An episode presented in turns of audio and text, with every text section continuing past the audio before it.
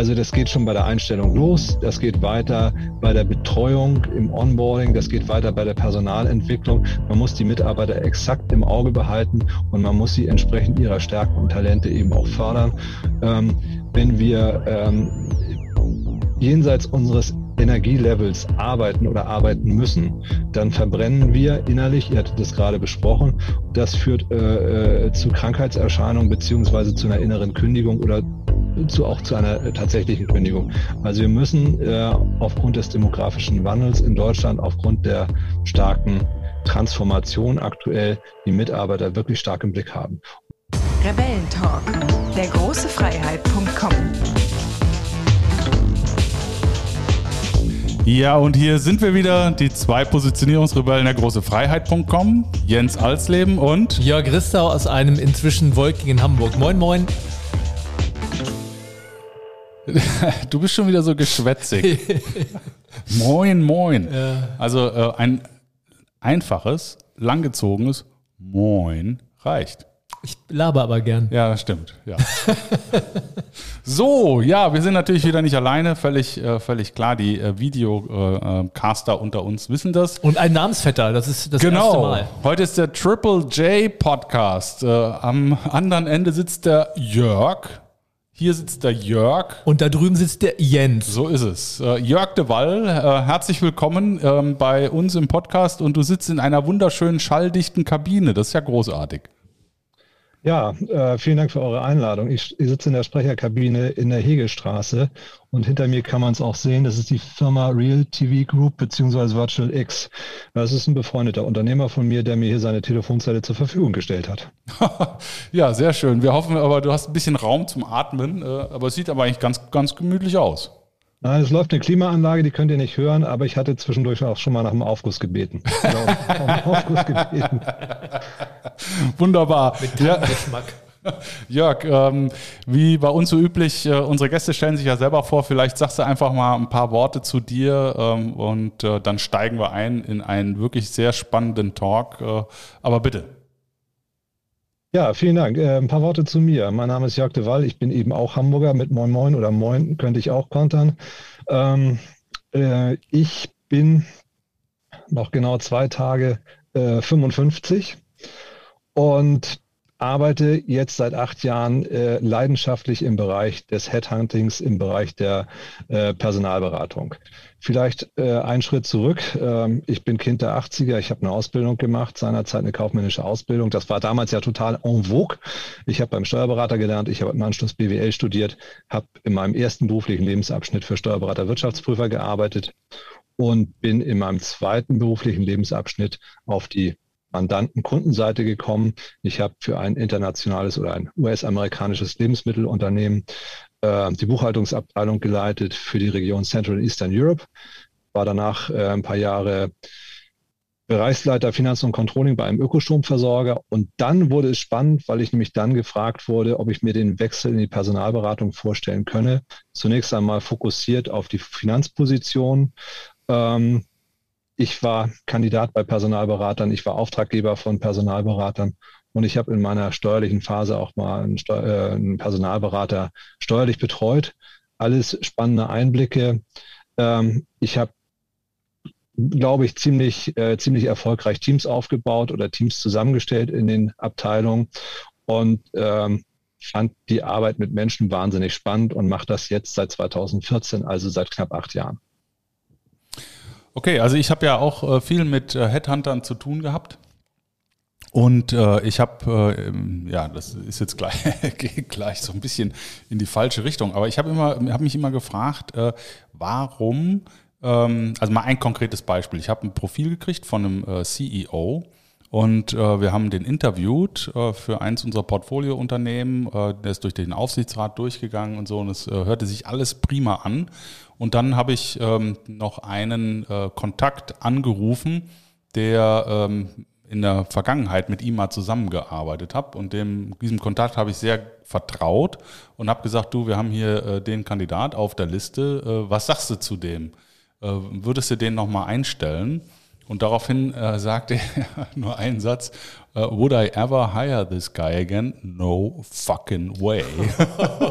und dann, äh, dann habe ich mich gefragt, okay, ähm, warum ist dieses, äh, diese essentielle, und er hat das natürlich dann ausgeführt, warum habe ich dieses essentielle ähm, Charaktermerkmal von dieser Person nicht im Vorfeld schon äh, mit auf den Tisch gelegt gekriegt. Warum äh, ist jemand, der CV-mäßig äh, top ist, der sich selbstdarstellerisch wunderbar verkaufen kann, dann nur über Umwege sozusagen äh, äh, fällt die Maske und zeigt sein wahres Gesicht und äh, ist für mich, ich sag mal, entscheidend gewesen in der Frage, stellen wir den ein oder nicht. Und dann habe ich mich immer gefragt in der Zusammenarbeit mit Headhuntern, was können wir denn eigentlich tun, um diese ganz wesentlichen Dinge, die vielleicht so between the lines sind, auch im Vorfeld äh, rauszuarbeiten, damit wir keine Fehleinstellungen machen. So, und das ist natürlich jetzt ein Einstieg, der ist jetzt, äh, ist jetzt gemein, aber äh, hat ja auch mit unserem Thema zu tun, weil du machst das ja anders. Du bist ja, gehst ja viel tiefer auch auf äh, die menschlichen Aspekte ein deiner Kandidaten. Ähm, und ähm, ja, das wollte ich jetzt nur mal gesagt haben. Also mir fällt da spontan so ein, wenn du dein Auto verkaufen willst, hat einen Motorschaden, dann würdest du das ja auch nicht sagen. ja, ja. Nee, aber die, die Headhunter, äh, da gibt es ja auch ganz unterschiedliche Ansätze. Und äh, wie stehst denn du zu dieser Kritik in Anführungszeichen, ähm, wenn du mit ehemaligen Private Equity Leuten wie mir sprichst und deine Dienstleistung an den Mann bringen willst? Ja, ich fasse die Geschichte mal als Frage auf. Ähm, äh, ja, ähm, Guter Punkt. Das, das, hat ja, das hat ja äh, aus meiner Sicht äh, drei Komponenten. Zum einen ähm, haben wir das Thema Passung. Also ähm, der ehemalige CEO, den du um Referenz gebeten hast, hat aus seiner Wahrnehmung und aus seiner Zusammenarbeit mit dem Kandidaten die Passung fachlich und oder menschlich beurteilt. Und er kam zu dem Ergebnis no fucking way. So. Das ist also eine Passung für das Unternehmen in dem Kontext, in dem er gearbeitet hat. So. Das muss man zur Kenntnis nehmen.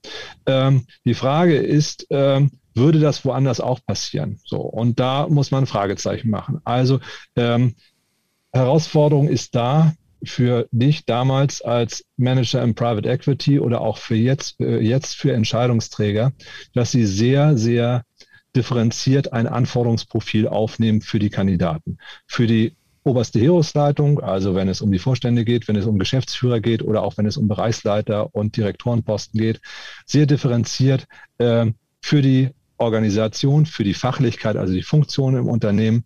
Ähm, und diese diese Profilaufnahme wird vielfach ein wenig schlampig gemacht, weil man irgendwas im Kopf hat, und das mag auch gut und richtig sein, aber man muss es niederschreiben. Wir Personalberater sind ja nur den, der Transmissionsriemen zum Markt. So, wir können uns das nicht ausdenken. Wir müssen das richtig verstehen, was äh, erforderlich ist. Und unabhängig jetzt von den Kritikpunkten, die genannt worden sind in dem Gespräch, gibt es sicherlich auch Unternehmen, die ein äh, knallharten Besen haben möchten, der da mal richtig durchfegt und durchsäubert. So. Und insofern mag der in einem anderen Kontext durchaus richtig gewesen sein. Also die Herausforderung besteht, so kann ich das nur ähm, darstellen, in einer sehr differenzierten Profilaufnahme, ähm, wo die Fachlichkeit abgeklopft wird und wo auch die nicht äh, fachlichen Aspekte ähm, sehr differenziert aufgenommen werden. So, kann ich gleich noch weiter ausführen. Mhm. Und der dritte Punkt ist natürlich, wenn ich etwas, also wenn ich einen Sollzustand definiert habe, dann brauche ich natürlich auch ein paar, äh, paar Werkzeuge, mit denen ich äh, die Persönlichkeit mit dem Sollzustand vergleiche. Also ich muss ja, ich muss ja eine Abweichungsanalyse irgendwie äh, erstellen und muss sagen können, in den Punkten ist der Kandidat mit hoher Wahrscheinlichkeit wohlgemerkt mit hoher Wahrscheinlichkeit äh, passend und sicher, treffsicher und in den anderen Bereichen nicht so sehr. Also es geht ja für uns darum, in die Glaskugel zu gucken. Alles das, was wir hier, also was wir darstellen, spielt sich hier zwischen unseren beiden Ohren ab. Und da gibt es ganz, ganz viele Einflussfaktoren und die müssen wir zusammen sammeln und müssen sie entsprechend dann eben auch durch die entsprechende Eignungsdiagnostik äh, äh, auch bewerten. Könnt ihr das denn auch bewerten, ob derjenige zum Beispiel, also fachlich kann ja alles passen, ob der, ob der in die Unternehmenskultur passt? Also gibt es da so Parameter der Unternehmenskultur, die ihr aufnehmt, die ihr dann mit dem Kandidaten abgleicht? Gibt es da auch so eine Diagnostik? Äh, selbstverständlich. Äh, Unternehmenskultur ist aus meiner Sicht ja immer äh, nur das große Ganze, was aus vielen kleinen Menschen zusammengesetzt ist. Und dann lasse ich mir die Unternehmenskultur beschreiben. Äh, es gibt eine offene Unternehmenskultur. Es gibt auch äh, ähm, Unternehmenskultur, die möglicherweise äh, weniger fehlertolerant ist zum Beispiel. es gibt die Kultur der offenen Türen, der kurzen Wege, der flachen Hierarchien. all das kann man aufnehmen und all das kann man eben auch bei den Kandidaten abprüfen, wie sie sich wohlfühlen. Am Ende des Tages geht es ja darum, die Zielvorstellung des Unternehmens mit der Zielvorstellung des Kandidaten in Einklang zu bringen. Und äh, wenn man jetzt hole ich schon ein bisschen aus, wenn man mit offenen Fragen eben auch ähm, die, die äh, entsprechenden Leidenschaften auch äh, äh, herauskitzelt, dann kann man diese Passung, äh, kann man diese Passung bewerten. Das mache ich im Regelfall immer durch äh, strukturierte oder teilstrukturierte Interviews.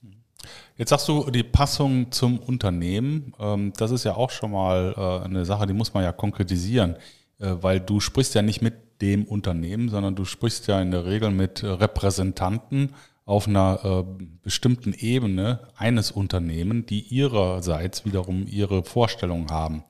Äh, meine Erfahrung ist natürlich, dass die erste äh, und manchmal zweite Ebene ähm, ja teilweise auch ähm, andere Profilvoraussetzungen äh, glaubt stellen zu müssen, als dann tatsächlich ähm, im Team innerhalb der Struktur gebraucht werden.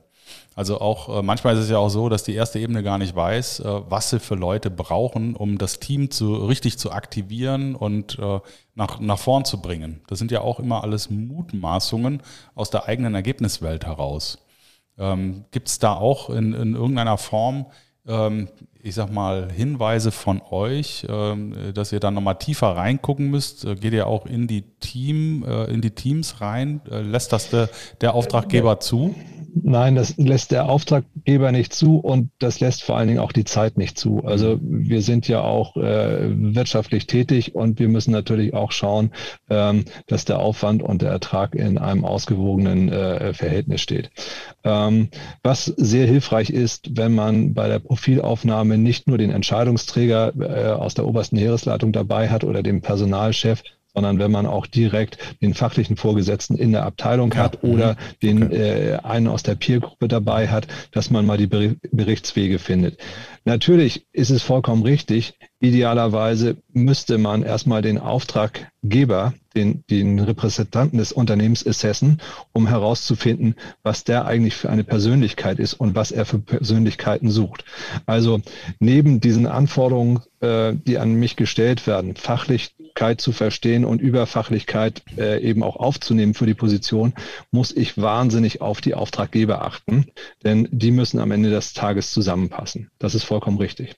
Und die Anforderungen, und das habe ich gerade in dieser Woche gehabt, äh, zwischen dem Vorstand und dem Fachvorgesetzten gingen meilenweit auseinander. Denn das ist, das ist ja auch etwas, was wir, ihr ja dann auch offenlegt, ähm, sind eben genau diese äh, unterschiedlichen Sichtweisen auf die Welt. Ja, das, äh, also wir legen das offen. Ähm, ich bin immer sehr dankbar dafür, wenn der Auftraggeber das auch offenlegt. Und da ist natürlich sehr oft eine Schwierigkeit. Äh, natürlich erzählt man uns nicht alles. A, weil die Zeit nicht ausreicht und B, weil man es vielleicht überhaupt nicht will. Ähm, also ich werbe dann immer mit maximaler Offenheit und maximaler Transparenz. Denn ähm, wir erleiden hinterher alle Schiffbruch, wenn ich Kandidaten vorstelle, Kandidaten, Kandidatinnen vorstelle, die ähm, vielleicht dann doch nicht die Erwartungen erfüllen. Ähm, es gibt dann Schwierigkeiten in drei Richtungen. Zum einen ist die Vakanz nicht besetzt oder unzureichend besetzt. Äh, möglicherweise äh, verliert der Kandidat innerhalb einer Probezeit oder innerhalb welcher Zeit auch immer äh, wieder seinen Job. Ähm, und ich habe einen Garantiefall. Also wir müssen da mit maximaler Offenheit und maximaler Transparenz rangehen. Und ich bin immer sehr dankbar dafür, wenn äh, dann auch außerhalb des Protokolls gesagt wird, äh, Sie ähm, ich möchte aber lieber einen maximal durchsetzungsstarken, maximal robusten Kandidaten haben oder ich möchte einen introvertierten, analytisch denkenden Menschen haben. Das hilft mir wahnsinnig. Ähm, ja. Wie hat sich, wie hat sich denn äh, das Anforderungsprofil äh, verändert oder hat sich da was getan äh, in, in, in der großen Breite, was man für Profile sucht? Also ich, ich komme ich komm Nein, daher. Also sagen wir mal so, es gibt, hm? es gibt äh, da, da, da, fragt ihr mich jetzt oder da fragst du mich jetzt nach meiner persönlichen Wahrnehmung, persönlichen Einschätzung, die mit Sicherheit nicht repräsentativ ist. Also ich habe ein wenig den Eindruck, dass äh, die Tendenz in die Richtung geht, dass Kandidaten extrovertierter sein müssen, dass sie kommunikationsstärker sein müssen. Ähm, dass sie auch ein bisschen belastbarer sein müssen. Ähm, so, das ist aber nur ein persönlicher Eindruck von mir. Äh, sicherlich haben sich ähm, die Kompetenzen ein wenig verändert. Ähm, dazu gibt es auch Studien. Ähm, wir reden da von Metakompetenzen und Basiskompetenzen, Querschnittskompetenzen und so weiter. Aber da hat sich natürlich äh, aufgrund der Veränderung der Wirtschaftswelt auch einiges verändert. Also wir kommen klassisch aus dem Silo-Denken. Das ist aber auch schon lange vorbei. Jetzt brauchen wir stärkere Kandidaten in der Kommunikation. Sie müssen mit anderen Abteilungen reden können. Sie müssen, äh, sie müssen andere Stakeholder mitnehmen, abholen, wie auch immer. Ähm, also diese Kommunikation äh, wird, wird immer wichtiger, aber es kommen eben auch noch andere äh, Kompetenzen dazu.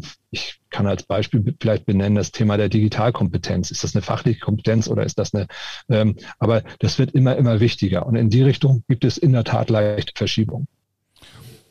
Jetzt ähm, haben sich die Werte, äh, die gesellschaftlichen Werte ja verändert oder verändern sich ja dauer, äh, dauerhaft ständig. Äh, und das spiegelt sich auch irgendwo in der Führung wieder. Ähm, also jetzt kommen wir natürlich aus unserer eigenen Bubble, ne? das Thema ähm, der äh, Emotionalität in der Führung, ähm, dass äh, die Fähigkeit äh, zu einer offenen Beziehung, also Beziehungsmanagement, Empathie, äh, Dialogfähigkeit, Sozialkompetenz. stellst du fest, dass Arbeitgeber das schon stärker nachfragen? Oder ist das äh, verpackt in anderen, äh, in, in anderen Charakteristika, die man nachfragt? Nee, die Stichworte, die du genannt hast, sind schon richtig. Ähm, ich glaube, es, ähm, Entschuldigung, mal ganz kurz einen Schluck Wasser trinken. Ja. Mhm. Ähm, es gibt durchaus aber noch Firmen, bei denen diese äh, Begrifflichkeiten äh, Feigenblätter sind. So, das muss man ganz klar zur Kenntnis nehmen. Es gibt noch alte, tradierte Strukturen, in denen diese äh, Eigenschaften nicht zwingend erforderlich sind oder nicht gewünscht sind. Und es gibt junge, dynamische Unternehmen, die genau diese Eigenschaften suchen und auch leben. Und ähm, vielleicht dazu ähm, kleiner Exkurs, der mir just in den Kopf schießt. Ähm, die das Thema Vertrauen, also äh, offen miteinander zu kommunizieren, das bedeutet ja auch, dass ich einem anderen Vertrauen entgegenbringe und äh, mich ihm gegenüber öffnen möchte, äh, dass ich sagen kann, was ich gerade denke, ohne dass mir der Kopf abgerupft wird. Äh, das Thema Vertrauen hat eine wahnsinnig große äh, Komponente oder für, für mich in meiner täglichen Arbeit bekommen und ich achte da sehr drauf, denn ähm, das Vertrauen ist aus meiner Sicht äh, im Zusammenarbeiten das Salz in der Suppe. Ähm, es gibt eine sehr große Studie von der Weltbank. Äh, da wurde mal herausgearbeitet, dass Volkswirtschaften, äh, wo sich Menschen äh, mehr vertrauen, äh, erfolgreicher sind als äh, Volkswirtschaften, in die Wirtschaftssubjekte sich misstrauen. Kann man sich gut vorstellen. Das Gleiche gilt aber auch für Unternehmen, dass Unternehmen grundsätzlich erfolgreicher sind, wenn sie eine Vertrauenskultur haben, eine Vertrauenskultur äh, äh, ja leben, äh, nicht nicht implementiert haben, sondern eine Vertrauenskultur leben. Und äh, indem ich äh, anderen Vertrauen schenke, kann ich genau offen sein, ich kann empathisch sein, ohne dass mir das als äh, Gutmenschentum ausgelegt wird. Also für mich ist das große Stichwort über diesen Eigenschaften, die du gerade genannt hast, äh, das Thema Vertrauen. Wenn ich, wenn ich mir das anhöre, was du sagst, ähm, dann äh, fallen mir zwei Dinge auf. Die, äh, du hast ja einmal, wenn du einen Kandidaten bewertest, die Fachlichkeit, das ist alles messbar. Vertrauen ist äh, letztendlich ja eine, eine, eine interne oder eine innere ähm, Kompetenz, die aus dem Selbstvertrauen wächst. Also ich kann nur Menschen vertrauen, wenn ich mir selber vertraue.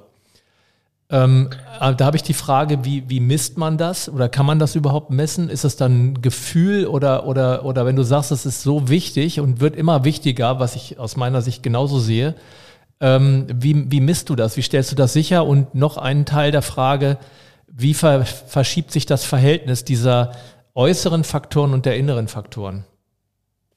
Ähm, vielleicht eine Sache vorweg, messen kann man das schon.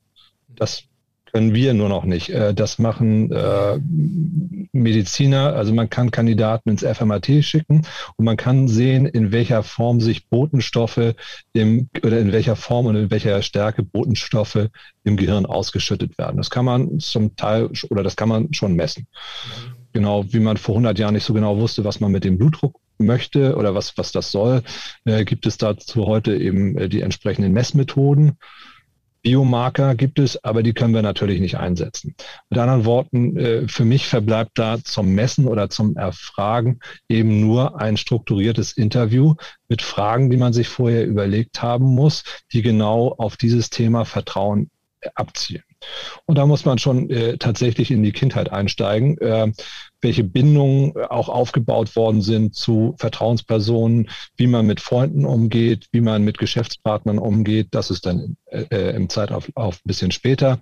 Aber diese Fragen äh, kann man stellen, offene Fragen. Und da findet man sicherlich deutliche Unterschiede, wenn man einzelnen Kandidaten das gleiche Fragenset vorlegt. Und wie hat sich das Verhältnis verschoben? Also äh, ich sag mal, ich, du sagtest vorhin ein bisschen Kind der 80er. Ähm, ich denke mal, in den 80er, 90ern war äh, vornehmlich die Fachlichkeit entscheidend, also die, die Fachkompetenz. Und ähm, wir, äh, der, der demografische Wandel ist ja kein Geheimnis. Ähm, da ändert sich auch gerade vieles. menschliche Faktoren werden immer wichtiger. Ähm, ich glaube, dass man früher eher Fachleute eingestellt hat und heute guckt man mehr auf das persönliche Potenzial. Das ist ja schon eine deutliche Verschiebung. Merkst du die auch und wie hat sich das verschoben? Also in welchem Prozentsatz?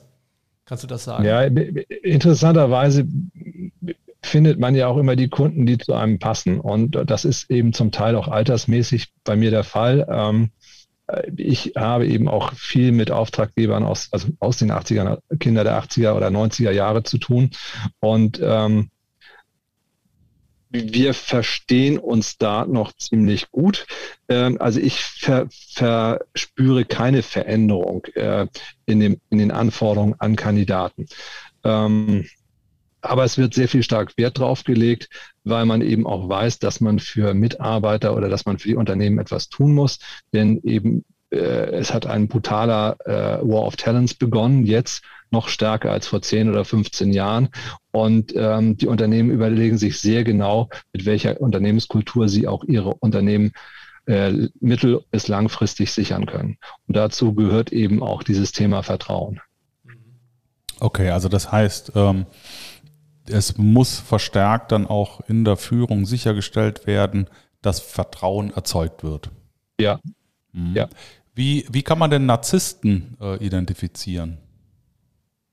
Ja, da gibt es äh, tatsächlich ähm, Spezialisten, die das tun. Ähm, also die Frage ist immer, wer ist denn der Narzisst? Ähm, also definiere Narzisst. Also ein Stück weit ist der Narzisst auch der Unternehmenslenker, weil ein Narzisst per se erstmal eine Macht, nicht Machtgelüste, aber einen Machtanspruch hat.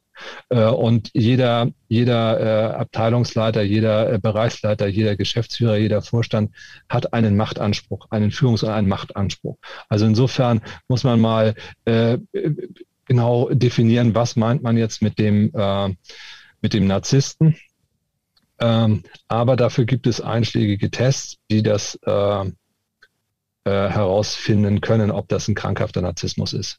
Und, und äh, ist sowas in der Eignungsdiagnostik heute schon inkludiert? Also wir machen sowas nicht. Ich kenne da Spezialisten, die sowas durchführen. Mhm. Das sind aber auch ähm, durchaus stolze Preise. Ich bin allerdings der Auffassung, dass man ähm, diese Tests anwenden sollte, so denn auch der Kandidat da mitspielt. Denn ähm, die Hebelwirkung bei der obersten Heeresleitung, bei den äh, Vorständen und bei den Geschäftsführern ist so gewaltig, dass die Unternehmen und eben auch im Bankwesen ganze Branchen in Schieflage geraten können. So, Früher hat man ja sogar volkswirtschaftlichen Auswirkungen. Absolut, immense volkswirtschaftliche Auswirkungen. I couldn't agree more, ja. Und der, der Witz bei der Sache ist, früher hat man ja tatsächlich auch Narzissten gesucht, weil die ja auch bestimmte Eigenschaften haben, die erstmal positiv wirken. Und ähm, die haben äh, diesen Machtanspruch, das heißt, die, das sind Kämpfer und äh, die wollen auch gewinnen und ähm, die sind auch sehr empathisch auf den ersten Augenblick. Und das ist ja das Fiese bei Durchaus. Narzissten. Du kannst sie ja nicht sofort identifizieren, sondern sie kommen ja erstmal sehr sympathisch, sehr eloquent rüber. Und da stelle ich mir schwierig vor, in einem Auswahlverfahren die rauszufiltern. Und ich dachte immer, dass die Narzissten so langsam sich rauswachsen. Und dann habe ich neulich einen Bericht gelesen, dass es ganz das Gegenteil ist und es werden immer mehr. Und, die ähm, haben wieder und, Konjunktur. Bitte? Die haben wieder, Kon die haben wieder Konjunktur. Konjunktur. Und da ist die Frage, weil es eben volkswirtschaftlich so relevant ist, ähm, wie man die rausfiltern kann, wenn man nicht diese Diagnostikverfahren an, einsetzt. Hat, also da gibt es natürlich auch mehrere Möglichkeiten. Das eine Thema ist immer äh, die Referenzen. Die sind ganz, ganz wichtig, Referenzen einzuholen. Das ist ähm, ähm, absolut notwendig, wobei man da ein bisschen aufpassen muss, ähm, äh, von wem man die Referenz einholt. Ähm, da begibt man sich ja auch in eine Grauzone. Im Regelfall werden Referenzen eingeholt von den Personen, die der Kandidat auch äh, als Referenzgeber benannt hat. Das ist dann immer so ein bisschen schwierig. Ja, also den Rest kann sich jeder denken. Ähm, aber grundsätzlich kann man eben auch äh, die entsprechenden Frage stellen, äh, wie, wie in, in entsprechenden Situationen äh, umgegangen wird, wie man sich da fühlt, wie man die Probleme gelöst hat. Ähm, also ich glaube, eine, eine Möglichkeit, äh, das nicht abschließend, aber eine Tendenz zu erkennen, gibt es schon. Mhm. Ja, ich habe ich hab mal gehört, äh, man müsste einen Narzissten nur fragen, äh, was er für Schwächen hat. Ja, das ist eine Frage und es gibt noch eine. aber der, der, der geübte Narzisst wird dann wahrscheinlich äh, auch genügend Sachen aufzählen können. Ähm, aber das, das, das Thema, was wir uns, was uns ja auch zusammengebracht hat, war das, das Thema, dass ich ja mal gesagt habe, ähm, wir müssen jetzt immer mehr auch hingehen zu einer Human Due Diligence. Also wenn ich jetzt zum Beispiel jetzt im Transaktionsmarkt jetzt ein Unternehmen kaufen möchte zum Beispiel, dann ist es ja ganz wichtig, äh, dass das Unternehmenskultur fit, ähm, dass das abgeprüft werden kann und dass man eben weiß, was, äh, was hat man da auf der, auf der Human Capital Seite für, für Potenziale und so weiter. Äh, und diese Due Diligence, diese Human Due Diligence ist ja noch nicht gang und gäbe in solchen Transaktionen. Und ähm, wie kann man das dann machen? Und dann kamen wir zwei zum Thema Eignungsdiagnostik und Eignungsdiagnostik äh, vielleicht für den einen oder anderen Hörer da draußen, der sich noch nicht damit beschäftigt hat. Äh, vielleicht kannst du da nochmal einen Satz zu sagen. Was versteht ihr eigentlich unter Eignungsdiagnostik und wie wird das heute ähm, schon angewendet im Unternehmenskontext? Ähm, ich fange mal vorne an. Also das Thema äh, Due Diligence auch ähm, im äh, MA Segment ist aus meiner Sicht ein ganz, ganz spannendes. Nur ich habe das immer so wahrgenommen, dass zunächst einmal da die Fachlichkeit ausschlaggebend ist. Weil ähm, ähm, Private Equities oder auch Family Offices haben einen ganz klaren Wachstumsplan für Unternehmen, einen Entwicklungsplan und da schlägt zunächst einmal die Fachlichkeit alles.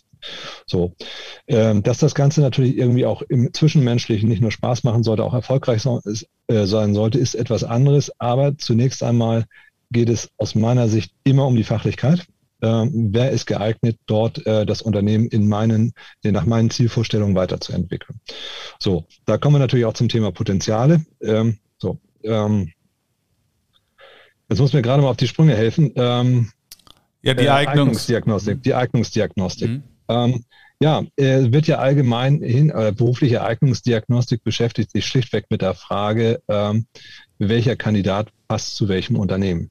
Ähm, es geht um eine, äh, eine Vorhersagekraft, ob ein Kandidat, eine Kandidatin äh, äh, für die Aufgabenstellung geeignet ist und das Unternehmen äh, entsprechend weiterentwickelt. Am Ende des Tages geht es alles um Performance.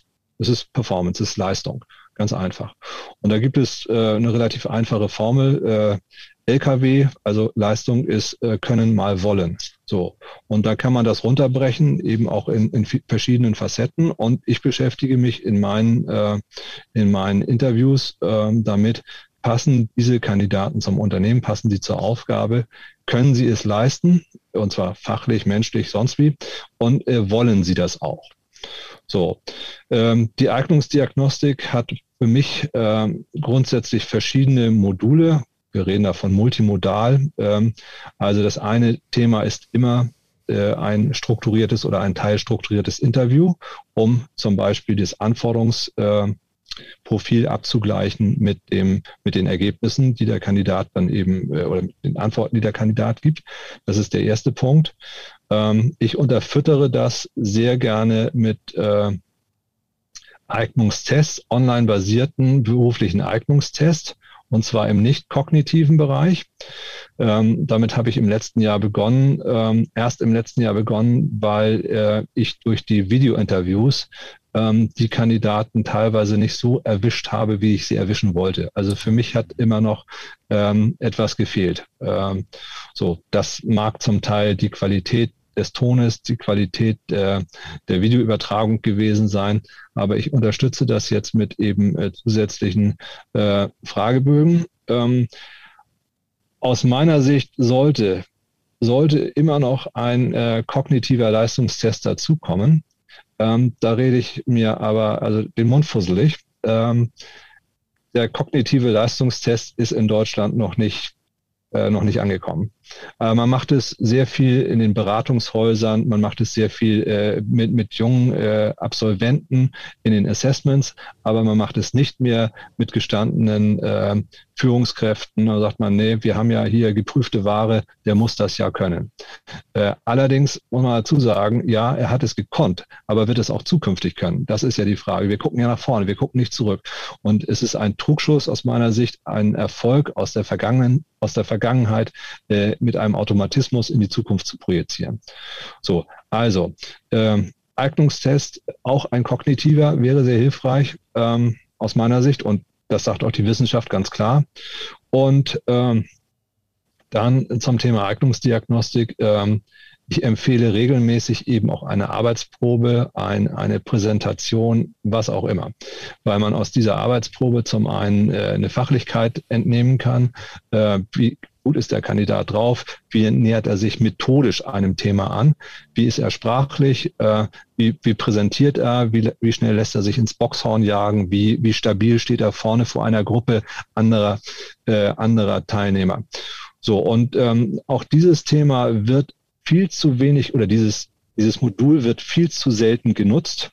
Ähm, man kennt es aus den Unternehmensberatungen, man kennt es wahrscheinlich auch im M&A-Bereich, wobei ich es da nicht kenne ja. äh, oder nicht weiß. Ähm, aber das ist ein wirklich gutes äh, Tool, ähm, das man auf jeden Fall einsetzen sollte. So, und dann geht es natürlich weiter, dass es auch weiter, also zusätzliche Assessments noch gibt mit Rollenspielen und so weiter und so fort. Ähm, das machen wir dann überhaupt nicht mehr. Aber ich biete standardmäßig also das Interview an, ich biete den Test an, den kognitiven Leistungstest und letztendlich empfehle ich eine Arbeitsprobe, die natürlich immer der Auftraggeber konzipieren muss. Und da sind wir schon beim Thema äh, Zeit. So, und auch vielfach wird äh, da wird das einfach äh, ignoriert. Man macht es einfach nicht. Ist die Arbeitsprobe so. denn dann im Unternehmen oder ist die außerhalb des Unternehmens? Weil es würde sich ja auch eignen, eine menschliche Passung festzustellen. Ich würde das im Unternehmen machen. Ich genau. lege es im Unternehmen an. Also ein Auftraggeber von mir hat es gemacht vor zwei Jahren mit einem kaufmännischen Leiter. Der ist höchst zufrieden gewesen, er sagte, und es war genau richtig zu erkennen, dass er eben ein Kandidat gegenüber einer Kandidatin, das äh, jetzt war es nun mal so, der die Nase vorn hatte, weil er viel souveräner präsentiert hat und weil er sich dem Thema das sie beide nicht kannten, methodisch viel sauberer angenähert hat. Mhm. Ja, und ähm, ich denke auch diese menschliche Passung, da kann man, also aus meiner Sicht, testen, was man will. Am besten ist es immer, wenn man es im Umfeld sehen kann. Genau. Genau, also es sind eigentlich aus meiner Sicht relativ einfache Module, äh, um äh, zu ergründen und zu erfahren, äh, ob ein, ein Kandidat, eine Kandidatin geeignet ist für die zukünftige Rolle. Und äh, ich warne schlichtweg davor, ähm, die Vergangenheit als äh, Gradmesser für die Zukunft zu nehmen. Was sagst du denn zu der Aussage, ähm, die Auswahl unseres Top-Managements ist eine unserer Kernkompetenzen? Wenn das der Auftraggeber sagt. Also ich, äh, okay, ich konkretisiere. Ja. Äh, Private Equity sagt, ähm, dass eine der Kernkompetenzen von Private Equity ist die Auswahl des richtigen Managements. Was sagst du also, dazu? Ja, also sag mal so, äh, zahlenmäßig äh, kann Private Equity das auch belegen. Also ähm, äh, Portfoliounternehmen, die, ähm, die an einen Private Equity verkauft werden, entwickeln sich rein zahlenmäßig im Regelfall äh, sehr gut oder gut. So. Mit anderen Worten muss auch die Auswahl des, äh, des Führungspersonals eine richtige gewesen sein. Allerdings hat man da immer nur einen relativ kurzen äh, Betrachtungszeitraum. Also Private Equity, ihr wisst das viel besser, ist fünf, sechs, sieben Jahre an Bord und dann wird im Regelfall ein Unternehmen weiter veräußert und geht in eine ne-, neue Entwicklungsstufe. So. Und ob wiederum da das Management ähm, geeignet ist, auch diese nächste Entwicklungsstufe mitzumachen, das ist eben die Frage. Wenn ich mich zunächst einmal auf den deutschen Markt oder auf die Dachregion fokussiere und ähm, der nächste Kapitalgeber ähm, dann die Vorstellung hat, ähm, internationalisieren, dann äh, braucht es möglicherweise auch in dem Top-Management wiederum andere äh, Kandidaten. Und ähm, dann war die Auswahl eine richtige eben für diese Periode der Haltensfrist äh, für das eine Private Equity. Ja, das würde für mich halt auch äh, eine spannende Entwicklung sein zu sehen, wo in diesem Transaktionsmarkt, äh, wenn das, was du sagst, und das da schreibe ich ja richtig ist, dass Vertrauen immer wichtig wird, wichtiger wird, vertrauensbildende Fähigkeiten des Top-Managements immer wichtiger wird und diese Kurzfristigkeit da zusammenkommt, äh, wie, was das dann letztendlich für Profile äh, hervorbringt. Ne? Und mir kommt gerade der Gedanke, wenn ich das so höre, dass du ja auch ähm, kurzfristig mit viel Druck auch viel erreichen kannst. Ja, ja, genau. Ja, das, das ist eigentlich dann? genau. Das Dahinter kann alles dann genau. zusammenbrechen. Ja. Ja, das ja, und da stellt sich eben die Frage auch, also danach kann alles zusammenbrechen. Wir haben, wir haben einen brutalen Arbeitnehmermarkt und ähm, ähm, ich erkenne jetzt, dass äh, unzufriedene, gute Mitarbeiter auch sehr, sehr schnell weg sind und auch überall hin wechseln können. So, und äh, auch ein Private Equity muss sich eben die Frage stellen, äh, an welchen Stellen äh, sie äh, ähm, ja, die Schlüsselpersonen oder welche Schlüsselpositionen fürs Unternehmen notwendig sind. Und ähm, ob es vielleicht sinnvoller ist, äh, Mitarbeiter zu halten, äh, oder ob es sinnvoller ist, sie auszuwechseln. Denn das Auswechseln äh, ist ja auch ein Prozess, der im Regelfall äh, einige Monate in Anspruch nimmt. Und auch diese Monate kosten Zeit, weil das Unternehmen in dieser Periode halt nicht so weiterentwickelt wird oder wurde, wie es gewünscht war. Ja, absolut. Das hat einen riesen Impact. Ähm, das, das ist so. Und äh, es gibt Untersuchungen aus den USA, wonach äh, Private Equity ich sag mal, bis zum äh, Verkaufszeitpunkt, also von Signing sozusagen bis Signing, 73 äh, Prozent der CEOs austauscht. Ähm, so, und wenn man jetzt halt einfach weiß, und im ersten Jahr sind es fast 40 Prozent, im zweiten Jahr sind es 58 Prozent und es geht hoch bis 73 Prozent der, der Top-Manager, die ausgetauscht werden. Und das hat immer einen Impact, weil natürlich die Führungsmannschaft in den Private Equity gehaltenen Unternehmen ja kulturprägend ist. Man muss ja wissen, 95 Prozent der Private Equity äh, äh, geführten Unternehmen haben unter 1000 Mitarbeiter. Und da ist die erste Führungsebene kulturgebend. Ne? Und wenn ich natürlich den kulturgebenden äh, Faktor äh, zu häufig austausche, dann hat das natürlich einen riesen Impact auf die Unternehmenskultur. Ne? Und der macht sich dann auch in Geldwert äh, bemerkbar. Ne? Das ist klar. Ja, die, die löst sich dann ja quasi auf, was ja gar keine mehr ist. Genau, also sie ist, das ist auch eine Art der Kultur, aber ob das eine effiziente, äh, äh, eine nachhaltige und eine äh, wertoptimierende Unternehmenskultur ist für alle Beteiligten, da kann man halt trefflich drüber streiten. Und das ist zumindest jetzt mit Blick auf diesen Change im Arbeitsmarkt auch ein neuer Aspekt. Also was, wie muss ich führen, um tatsächlich in einem Arbeitnehmermarkt, wo die Menschen äh, auch mit weniger Loyalität sozusagen zum Arbeitgeber äh, ihre Leistung erbringen, äh, damit die Leute dauerhaft ähm, ähm, im Unternehmen bleiben und auch dauerhaft leisten. Wir haben äh, zum Beispiel jetzt äh, ein Projekt gemacht äh, mit einer größeren äh, Gruppe, mit einem größeren Team. Und da war ganz, äh, war ganz spannend. Das sind alles, waren alles jüngere Leute und die hatten alle äh, bei Reese, also wir arbeiten mit diesem Lebensmotiv-Analyse von Reese. Ähm, und da war 90 Prozent der Mitarbeitenden hatten im Bereich Ehre, das hat was zu tun mit, wie loyal bist du, wie prinzipientreu oder wie zweckorientiert bist du. Wie schnell wechselst du? Wie schnell wechselst du? Da hatten 90 Prozent, äh, hat, waren zweckorientiert. Äh, und die haben auch in den Inter Interviews ganz klar gesagt, ich bleibe nur so lange beim Arbeitgeber, solange ich das kriege, was ich äh, haben will. Ne? Solange der mich entwickelt und solange äh, ich mich da letztendlich von dem Arbeitgeber richtig abgeholt fühlt. Und wenn das äh, fühle und wenn das nicht mehr der Fall ist, dann bin ich weg. Und das ist natürlich eine brutal andere äh, ähm, Sichtweise, die da Führung braucht, äh, um solche Leute dauerhaft bei, bei Laune zu halten. Ne? Also äh, wir können das ja mal so auf unternehmenskritische Funktionsbereiche auch herunterbrechen. Also aktuell wird alles digitalisiert und transformiert. So und ähm, aus meiner Sicht ist halt äh, der der Markt der Mitarbeiter im IT-Bereich maximal begrenzt und die Mitarbeiter interessiert es kaum, äh, ob ein Private Equity das Unternehmen erwirbt oder nicht. So, und man kann den tollsten CD, äh, CIO oder CTO oder was auch immer haben mit, mit einer tollen Vorstellung, wenn das neue ERP-System einfach nicht zum Laufen kommt. Weil nämlich die, die Mitarbeiter, äh, Mitarbeiter sagen, nee, also so habe ich mir das hier nicht vorgestellt. So mit anderen Worten, ähm, also man muss diese äh, Vertrauensbasis vollkommen genau. richtig eben runterbrechen auf die einzelnen Mitarbeiter.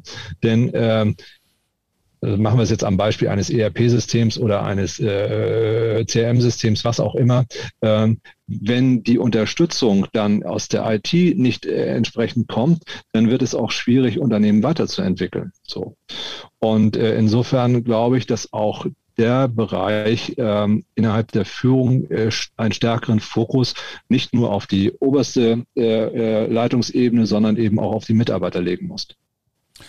Und zwar meine, äh, meine Sicht äh, immer individueller auch in der Lage sein muss, die Mitarbeitenden zu, ähm, ja, zu äh, erkennen und zu begleiten und zu betreuen. Also der, ja, das sind Potenziale, die man, also letztendlich ist es Mitarbeiterentwicklung, Personalentwicklung. Da muss man eben auch sehr stark drauf achten. Ähm, aber auch, auch da ist es zum Teil eben auch schwierig, weil es Betriebsräte gibt, weil es Betriebsvereinbarungen geben muss, um mal zu sagen, wir setzen ein entsprechendes Programm auf. Aber aus meiner Sicht ist genau das eben wichtig. Ähm, man muss die Potenziale oder die Potenzialträger im Unternehmen halten. Was heißt das jetzt für euer Berufsbild äh, für die kommenden Jahre? Also unser Berufsbild wird ja momentan sowieso massiv torpediert. Äh, torpediert dadurch, dass sich Inhouse-Recruiter oder dass die Inhouse-Recruiting-Abteilungen deutlich äh, aufgebaut und vergrößert werden. Das ist der eine Punkt. Der andere Punkt ist, ähm, dass zum Teil einfach schlichtweg der Arbeitnehmermarkt so leer gefischt ist. Wenn es keinen gibt, können wir auch keinen finden. Also zaubern können wir nicht. Ähm, der Punkt ist, wir, ich verstehe mich als Berater, also nicht als Beschaffer. Äh, und ich muss äh, oder ich kann sehr gut mit Unternehmen zusammenarbeiten, die auch eben nicht beratungsresistent sind, sondern die sich auch mit anschauen, an welchen Stellschrauben man drehen müsste, um einen lang, längerfristigen Erfolg zu generieren. So, Fachlichkeit, da kann ich nicht mitreden. Äh, das wird mir von den Unternehmen vorgegeben, aber wichtig ist, ähm, dass ich Persönlichkeiten in die Unternehmen bringe, die auch äh, Spaß daran haben, ein also wirklich ein Footprint zu hinterlassen, also ein, ein Leistungsfootprint zu hinterlassen. Also ähm, drei, drei Jahre sind eigentlich zu wenig. Ich denke, also man muss Kandidaten bringen, die wenigstens mal fünf Jahre im Unternehmen bleiben, denn sonst hat man einen kurzfristigen Erfolg, der aus meiner Sicht nicht ausreichend ist. Also ähm, was heißt das für unsere, äh, bei mir ist es ganz klar, es geht ein Stück weit äh, weiter in die Richtung der Beratung, denn das eigentliche Generieren von Kandidaten, das können Inhouse-Abteilungen auch. Die Frage ist, die ich mir stelle, ist Thema Digitalisierung. Es gibt ja nun auch im digitalen Bereich immer mehr äh, mit Diagnostik und so weiter, die das auch quasi abdecken können. Und äh, dann gibt es dieses Xing. Xing äh, ähm, etabliert sich ja immer stärker als, als Bewerberportal. Sind das auch, und LinkedIn ja mittlerweile auch, sind das, sind das Konkurrenten für euch?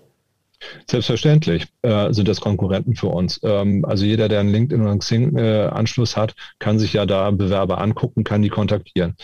So, gut, wir werden aber eben auch sehr oft gerufen, wenn es um verdeckte Suchen geht, zum einen wenn die Kandidaten nicht unbedingt wissen müssen, dass sie demnächst äh, sich doch wieder auf dem Arbeitsmarkt befinden. So, das ist ein, ein Thema.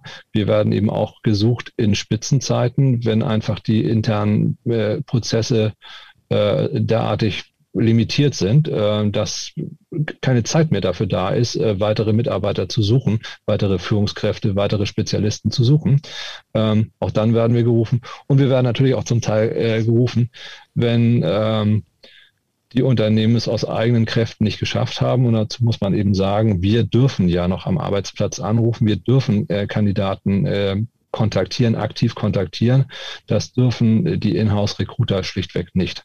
Das stellt einen Verstoß dar gegen das Wettbewerbsrecht. Und äh, also insofern haben wir die eine oder andere Möglichkeit mehr. Äh, aber vom Grundsatz machen Inhouse-Recruiter etwas Ähnliches wie wir auch.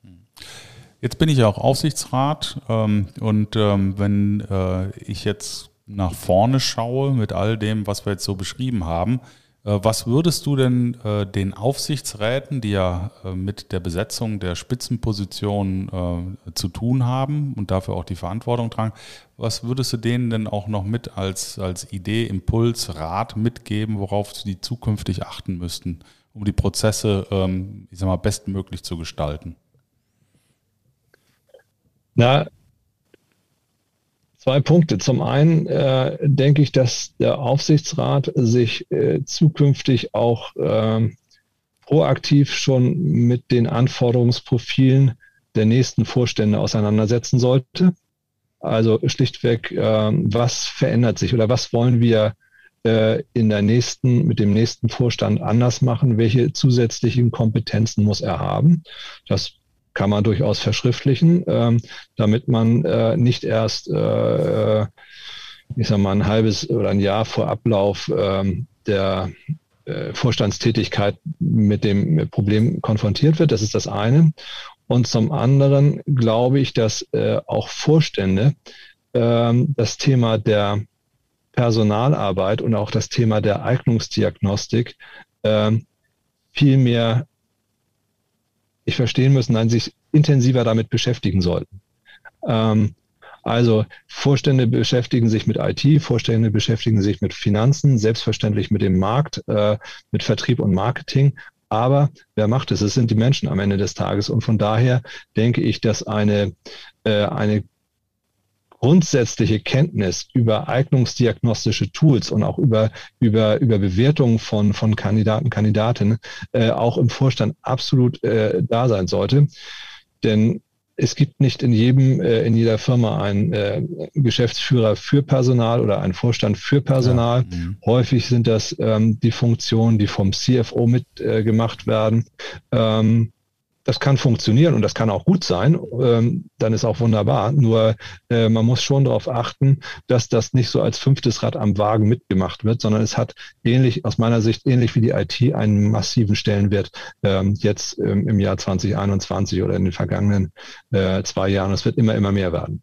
Also die Kompetenz auch äh, ähm, Personal äh, richtig einzuschätzen, muss bis in den Vorstand und muss mit, bis in die Geschäftsführung. Ja, und ich meine, wir wissen auch aus, der, aus dem Einsatz unserer äh, Online-Diagnostik-Tools, ähm, dass äh, die Ergebnisse ja nicht nur für mich jetzt als Arbeit, potenzielle Arbeitgeber interessant sind, sondern auch für den äh, Arbeitnehmer, für den Mitarbeitenden. Denn häufig ist ja so, dass der Mensch selber ähm, man, ja, eine Ahnung hat von sich, aber viele Dinge auch nicht in Worte äh, fassen kann. Also das klassische Thema, äh, was habe ich denn für Stärken? Was habe ich denn für Talente? Äh, was äh, habe ich denn tatsächlich für Grundbedürfnisse? Da sind ja viele Leute, ähm, können dazu natürlich was sagen, aber ähm, es hört auch relativ schnell auf. Ähm, und die Eignungsdiagnostik sozusagen hilft ja auch zu verstehen. Also mich selbst zu verstehen, aber auch mein Gegenüber zu verstehen. Und äh, da sind wir wieder bei deinem Punkt. äh, über das Verstehen kommt das Vertrauen. Also nur, äh, weil der, der Mensch ist ja immer dabei, ich sag mal, zu interpretieren, äh, das, was er sieht, in irgendeiner Form einzuschätzen, äh, mit Blick auf die Erfahrung, die er in der Vergangenheit gemacht hat. Und äh, wenn ich in der Lage bin, über die Eignungsdiagnostik äh, oder überhaupt über die Diagnostik ins Verstehen zu kommen, ähm, dann kann ich natürlich auch äh, die Leute zielgerichteter, individueller auch einsetzen, als ich das dann sonst vielleicht mache, weil ich äh, mir irgendwas äh, ausdenke, aber so immer so leicht am Ziel vorbeischieße und meine Kandidaten, meine Mitarbeitenden vielleicht auch gar nicht genau äh, verbalisieren können, was für sie eigentlich richtig wäre. Und eine der, der Hauptergebnisse äh, ähm, in unserer Positionierungsarbeit mit unseren Klienten ist, äh, dass die überhaupt erstmal in der Lage sind, ihren eigenen Elevator-Pitch sozusagen zu machen. Also sich klar zu positionieren entlang ihrer äh, Kernstärken, entlang ihrer Kernmotive. Ne? Und das wiederum ist dann auch erleichternd für das Umfeld, weil das Umfeld dann auch plötzlich sagt, ach ja, jetzt verstehe ich, das macht total Sinn für mich und jetzt kann ich auch ganz anders auf dich eingehen, also ganz anders äh, dir Dinge zutrauen und vertrauen und in die Kooperation gehen. Ich kann das voll und ganz unterschreiben. Also ich, also die Eignungsdiagnostik, die ich nutze, ist auch durchaus geeignet, um Personalentwicklung zu betreiben. Also das ist kein Selbstzweck, natürlich, oder sagen andersrum, es ist für mich natürlich ein Selbstzweck, weil ich mit einer äh, technischer Ausdruck, mit einer hohen Varianzaufklärung natürlich äh, rausbekommen möchte, ob der Kandidat passend ist oder nicht. So, aber natürlich ähm, äh, sagt dieser, sagen diese, diese Fragebögen und diese Tests eben noch mehr aus. Man kann sie selbstverständlich dann eben auch für die Personalentwicklung nutzen und man sollte sie auch für die Personalentwicklung nutzen. Also ähm, ein Personalentwickler muss natürlich seine Kunden verstehen. Also er muss sie kennen. Und äh, das kann man natürlich mit Gesprächen machen. Man kann es aber auch äh, strukturiert mit, mit Fragebögen machen. Also vollkommen richtig. Ja. Ja, und, und da gibt's halt auch äh, mittlerweile wirklich gute Tools, äh, um dann auch Teamentwicklung zu machen. Ne? Also nicht nur Personalentwicklung auf individueller Ebene, sondern eben auch auf der Teamebene. Äh, und es hilft eben auch äh, hierarchieübergreifend äh, ins Verstehen zu kommen. Also Aber es gibt, Entschuldigung, es gibt ganz einfache, es gibt ganz einfache äh, Tests, die man mit Zettel und Bleistift machen kann, äh, die man dann eben auch mal in der Teamrunde machen kann, indem man einfach seinen, seinen Nachbarn oder seinen Kollegen mal bewertet oder indem alle seinen, seinen die, die Kollegen sich äh, einen bewerten. So, das erfordert aber eben auch ein bisschen Offenheit. Also da muss jeder mitmachen wollen. Ähm, da fallen dann eben auch äh, Begrifflichkeiten. Naja, das ist manchmal ganz schön albern. Es ist die Frage, ob das dann eben auch äh, innerhalb einer großen Gruppe kommuniziert werden soll soll, ob man das mag. Also das bedarf einer gewissen Offenheit und es bedarf vor allen Dingen auch äh, einer gewissen äh, naja, also äh, diese Selbstkritik, die da drin steckt und dieser, dieser, äh, dieser Wunsch, sich äh, über dieses Tool oder über dieses Meeting dann auch verbessern zu wollen, das muss da sein. Und wenn das nicht da ist, dann wird es eben schwierig. Dann wird es aber auch schwierig mit dem Vertrauen. Ja, genau. Ne? Also genau. im Prinzip, äh, wenn man das mal äh, auf einen Punkt bringt, äh, die Unternehmen müssen offener werden. Die Unternehmen ja. müssen und die, Unter die Menschen in einem Unternehmen müssen offener werden, müssen selbstkritischer werden, um die Basis für äh, entsprechend stärkeres Vertrauen legen zu können. Das ist ja im, im Endeffekt eine Aufforderung ähm, an jedermann. Ja, es ist vor allen Dingen eine Aufforderung zum intensiven Dialog, weil wenn wir dann dein Beispiel zu nehmen, der ist ganz schön albern. Und dann gibt es ja noch die Aussage aus dem, aus dem Coaching, was Paul über Peter sagt, sagt mehr über Peter als über Paul. So, das heißt also, wer sagt denn, der ist albern? Also das heißt, du musst ja in einen Dialog gehen und das erfordert eine totale Offenheit und vor allen Dingen eine Kommunikationskompetenz. Genau. Äh, und um es ganz platt zu sagen, es ist ja so, ähm, damit soll ja sichergestellt werden, dass alle an einem Strang ziehen. Und dieses an einem Strang ziehen bedeutet eben am Ende des Tages Performance. Genau. Ja, das ist klar. Aber äh, Performance eben auch äh, ohne die ähm, Menschen auszuhöhlen, energetisch sozusagen, bis sie nicht mehr können, sondern Performance äh, bei gleichzeitiger Aufladung der In Batterie. Kraft, genau. Ja, und das funktioniert ja auch. Und das funktioniert ja vor allen Dingen dann, äh, wenn die Menschen in ihren Stärkenfeldern unterwegs sind. Das geht ja. Also es gibt ja äh, ausreichend ähm, Betätigungsfelder für, jede Men für jeden Menschen im beruflichen Kontext, wo er, äh, weil es zu ihm passt, eben seine Batterie aufladen kann, woraus Genau. er Energie zieht. Und das muss ich halt, wenn ich das bestenfalls zusammenbringe, dass die Leute alle in ihren Energiefeldern unterwegs sind, äh, dann kann ich äh, eine Top-Performance bringen, ohne mich zu äh, erschöpfen. Und das Ganze nennt sich zum Beispiel The Flow. Ne? Also wenn die Leute im Flow sind, im Arbeitskontext, gibt es auch Studien, dann sind die bis zu 40 Mal leistungsfähiger als Menschen, die nicht in ihren Stärkenfeldern operieren. Und das haben wir jetzt gerade gemacht beim Kunden. da hatten wir einmal den, das Reese Profile, da gibt es so Lebensmotive. Und dann hatten wir den Clifton Strengths, wo es um Stärken und Talente geht. Und dann haben wir geguckt, wo sind die natürlichen Lebensmotive, wo stimmen die überein oder weitestgehend überein mit den, mit den Stärken und Talenten? Weil ein Talent heißt ja noch nicht, dass ich das unbedingt machen will. Wenn ich jetzt ein Talent habe, Golf zu spielen und ich habe kein Motiv, Golf zu spielen, dann tue ich es ja trotzdem nicht. Und wo, die, wo da die größte Übereinstimmung ist, da ist die me- Menge- meiste Power und da äh, ist auch, ist auch quasi unerschöpflich, weil die auch Spaß dabei haben und dieses, dieses Freude dabei zu haben, Lebensmotiv, das ist bei mir, das ist einfach mitgeliefert mit meiner Geburt quasi. Und äh, das haben wir jetzt gerade beim Kunden gemacht und da hat sich eine unheimliche Power entwickelt in dem Team. Das hat man so gemerkt, es gab so eine richtige Eigendynamik. Ja, und das Team hat sich auf Basis dieser neu, für das Team neuen Erkenntnisse eine neue Teamstruktur gegeben, um eben zu versuchen, dass eben möglichst äh, vielen entsprechend ihrer Talente und ihrer Motive auch äh, gerecht wird. Und auch in der Zusammenarbeit sich das dann divers innerhalb der Teams auch entsprechend äh, zeigt. Also dass möglichst alle Talente, alle Stärkenfelder, alle Motive auch abgewogen in einem Team äh, vorhanden sind. Und äh, das fand ich schon einen äh, disruptiven, kreativen Prozess, muss ich sagen. Das Und selbst der war im Flow. se- selbst der war im Flow. Ja, aber ihr seid ja beauftragt worden. Insofern war ja da schon äh, die Bereitschaft Ja. auch äh, Ja, ja, klar. äh, da. Äh, Also wir haben nicht irgendwo sowas- geklingelt. Nein, nein, nein, aber äh, man macht damit ja auch ein Stück weit die Büchse der Pandora auf. Ja, klar, Ähm, klar, Da klar. kann es ja, das kann ja auch zu Ergebnissen führen, die wahrlich nicht gewollt sind. So, und das muss man eben dann sehr sensibel vortragen. Und es gibt eben auch genug Menschen, äh, auch Entscheidungsträger, die ein Stück weit Angst dafür von haben, ähm, weil letztendlich ja auch ihre Performance dann an, der, an dem Team gemessen wird. Äh, wenn, wenn Umfragen, äh, also 360-Grad-Umfragen nicht so laufen, äh, wie, wie sich das denn der Geschäftsführer und, oder der Vorstand gewünscht hat oder der Abteilungsleiter, dann muss man damit ja umgehen können. Und da mache ich, sage ich, glaube ich, nichts Falsches, dass da auch viele äh, zum Teil auch äh, Befragungen einfach mal im Schreibtisch landen. Ganz Also, sicher. Und das- äh, das hat auch wieder was, was ich vorhin sagte, mit dem Selbstvertrauen dann zu tun. Genau. Ja, und, und äh, du hattest äh, im Vorgespräch äh, ja so schön gesagt, ähm, einfach mal ausprobieren, was, was soll denn schief gehen. Also bei äh, äh, Gallup ähm, Umfragen zum Thema Employee Engagement, äh, wenn also 85 Prozent äh, der Mitarbeitenden nur schwach oder gar nicht identifiziert sind mit ihrem Unternehmen, da kannst du ja eigentlich auch fast gar nichts falsch machen, wenn du in Richtung deiner Mitarbeitenden äh, versuchst, die Dinge äh, auch individueller äh, und, und, und äh, im, im positiven Sinne mehr in Richtung deiner Mitarbeiter äh, neu auszurichten.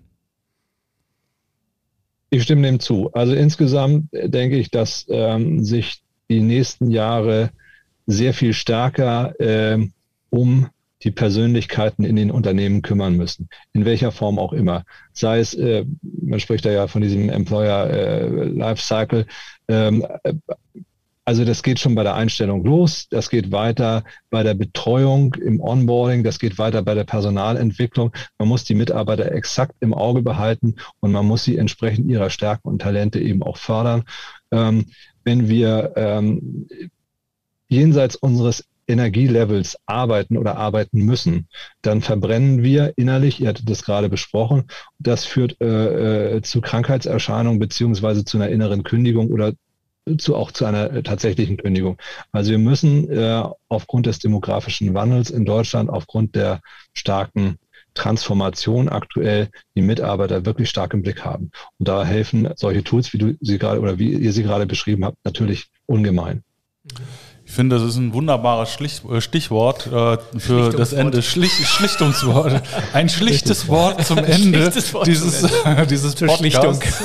Wir, wir, sind jetzt äh, bei der Stunde angekommen. Äh, Jörg, es war äh, hochspannend und äh, wie gesagt, das Thema Eignungsdiagnostik, ähm, das gehört mit dazu in, jeden, in jedes Führungstoolset sozusagen, die den Leuten, die man führt, dann auch wirklich gerecht zu werden.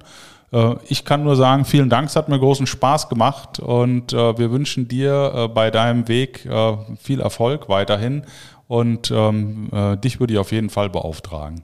Ja, und ich möchte mich auch herzlich bei dir danken, ja. lieber Namensvetter Jörg. Das ist, ja, dann hat das doch alles was gebracht. Ja. Ach so, darum geht's. Nee, vielen Dank nein, für das also, Gespräch. War nein, also äh, vielleicht dazu nochmal. Ähm, für mich ist das jetzt, äh, also Podcast kenne ich, bin aber bisher immer passiver äh, Teilnehmer gewesen. Für mich war es jetzt das erste Mal als aktiver Teilnehmer im Podcast. Mir hat es wahnsinnig viel Spaß gemacht. Ich konnte gar nicht alle Botschaften abfeuern, die ich abfeuern wollte. Also auch inhaltlicher Natur.